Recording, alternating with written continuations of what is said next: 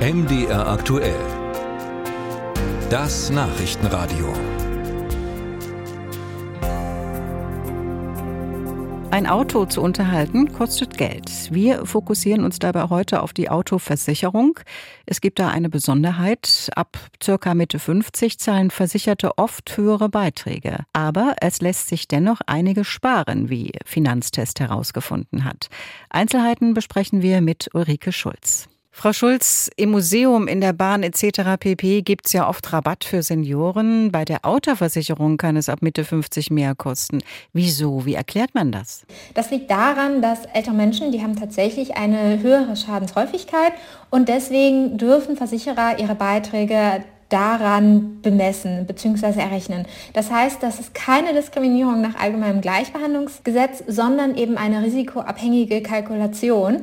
Und das heißt eben auch, dass Autofahrer dagegen wenig tun können. Wie ist denn zu erkennen, dass der Beitrag steigt aufgrund des Alters, wenn ich meine Rechnung bekomme? Das ist immer gar nicht so leicht zu erkennen, weil nämlich parallel äh, mit dem Alter, wenn man keinen Unfall baut, dann steigt auch die Schadensfreiheitsklasse. Das heißt, der Rabatt, den man auf den Beitrag bekommt, der wird Jahr für Jahr höher. Gleichzeitig wird aber der Beitrag an sich immer teurer, ebenso ab ungefähr Mitte 50. Sie haben Stichproben bei fünf Versicherern gemacht. Wie haben Sie getestet? Wir haben uns bei diesen fünf Versicherern ähm, angeschaut, wie viel würde ein Modellkunde bei gleichbleibender Schadensfreiheitsklasse zahlen, wenn er 55, 60, 65, 70, 75 und 80 Jahre alt wäre.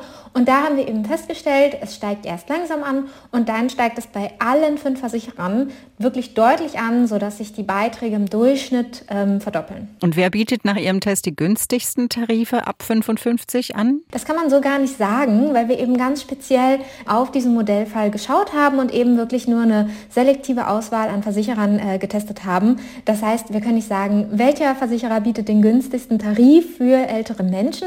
Was wir aber sagen können, ist, dass es sich auf jeden Fall lohnt, in den eigenen Vertrag zu schauen, denn da gibt es einige Stellschrauben, an denen man den Beitrag so ein bisschen nach unten drehen kann. Zum Beispiel, wo kann man sparen? Man kann zum Beispiel sparen, wenn man jetzt mit 70 vielleicht nicht mehr jeden Tag ins Büro fährt und dementsprechend keine vielleicht 15.000 Kilometer mehr im Jahr schafft, sondern irgendwie nur noch 5.000.